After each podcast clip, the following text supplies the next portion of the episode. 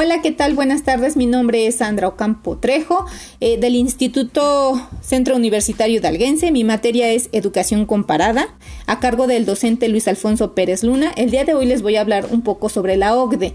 Bueno, nos dice que la OCDE está enfocada en cuanto a los niveles políticos, sociales, económicos y de negocios. Ese es como que lo principal, pero tiene muchos, los vamos a ver.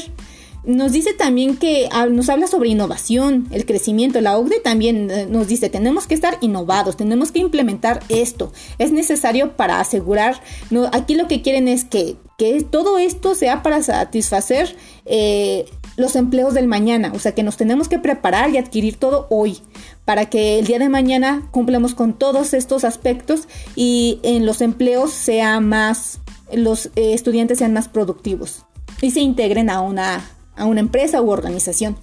En cuanto a las metas, eh, bueno, teniendo en cuenta que es, eh, la OCDE es un foro donde 31 democracias y economías de mercado eh, se reúnen para, para, para visualizar en cuanto a lo económico, lo social, en cuanto a la globalización, así como para aprovechar sus oportunidades. Entonces se reúnen, analizan estos aspectos y dan mejoras a qué podemos hacer para para contribuir a.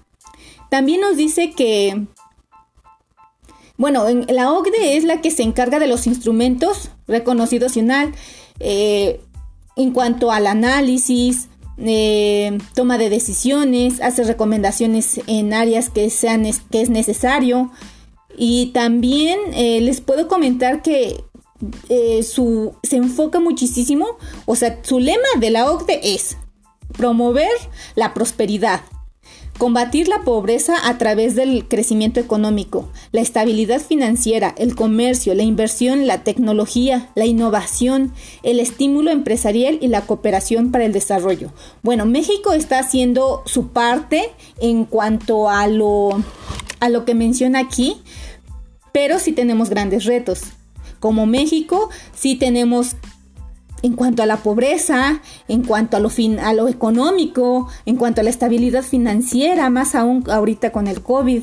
O sea, sí, tiene, sí México está, o sea, tiene que, que poner mucho, mucho, mucho empeño para, para cubrir todos estos aspectos que nos está marcando la OCDE en cuanto a tecnología, innovación. Entonces sí, considero sí está un poco difícil, más sin en cambio se está trabajando en estos aspectos.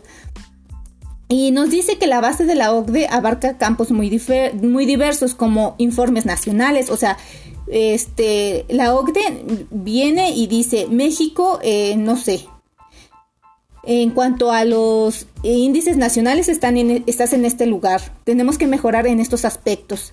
Nos habla sobre indicadores económicos. Ellos ya vienen bien con sus, con sus documentos, con sus investigaciones, con sus, con sus rangos bien establecidos de, de qué vamos a hacer en cuanto al empleo, a la migración, a la educación, a la energía, a la salud, medio ambiente. O sea, son muchos aspectos los que abarca esta organización.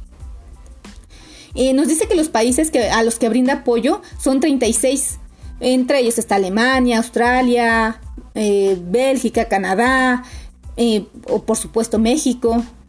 Las recomendaciones que hace mm, nos habla sobre acciones financieras, en que se tomen cartas sobre el asunto para, ahorita con lo de la pandemia, para contrarrestar los aspectos negativos.